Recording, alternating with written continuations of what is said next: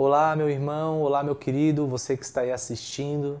Chegamos ao fim da nossa série né, da armadura de Deus. Então, a nossa armadura está completa, nós estamos combatendo um bom combate, nós somos os soldados de Cristo, mas há uma última arma para nós lutarmos esse combate nas regiões celestiais.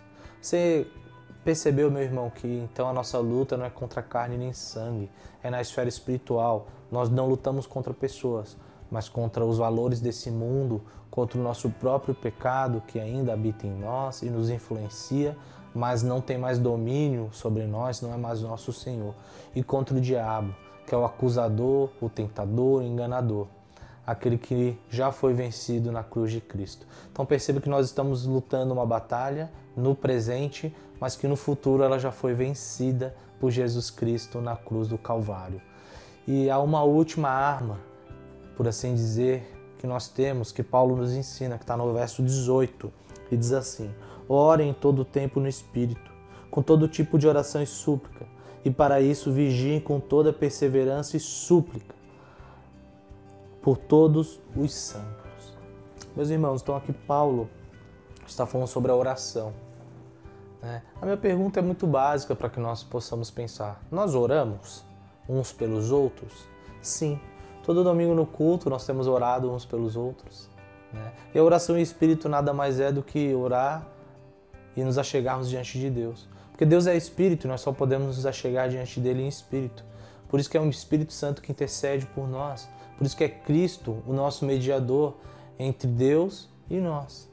Então a oração no Espírito é a oração do crente, uma oração genuína que se chega diante de Deus. Eu gosto de pensar, meus irmãos, que a oração ela tem pelo menos dois propósitos. O primeiro propósito é me lembrar da minha dependência de Deus em todos os âmbitos da minha vida. Então, nessa batalha contra a carne, o mundo, o diabo, eu preciso orar e suplicar a Deus por mim e por vocês, que são os meus irmãos, para que nós continuemos firmes nessa batalha, para sermos lembrados das verdades que nós já conhecemos através das Escrituras. E o outro propósito ele é muito parecido. Além da dependência, é a oração é o meio que Deus escolhe agir. É um dos meios que Deus providencia que a sua vontade seja executada. Então, quando nós oramos uns pelos outros, nós estamos obedecendo a Deus, nós estamos realizando a vontade de Deus e ele executa a sua vontade por meio da nossa oração. Por isso que lá em Tiago nós temos aquele texto né, que muitos conhecem, que é muito pode por sua eficácia a oração do justo. Não pelo poder que há em nós ou porque minhas palavras têm alguma espécie de poder, não, mas é pelo poder do Espírito Santo. Então Deus age na sua criação, Deus age nesse mundo por meio das nossas orações. Então essa é uma arma que nós não podemos nos esquecer.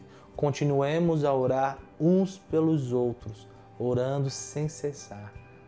Ore pela sua igreja, ore pela nossa igreja, ore pelos nossos pastores, líderes, irmãos e irmãs de grupos pequenos, adolescentes, jovens, crianças. Vamos orar, meus irmãos, a oração no Espírito. E assim nós sairemos vencedores nessa batalha espiritual.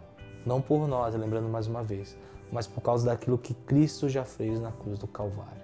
Então, meus irmãos, durante essa semana eu espero que você tenha sido lembrado das verdades do Evangelho, né, colocado essa armadura no seu corpo e continuemos então a combater esse bom combate com a armadura de Deus.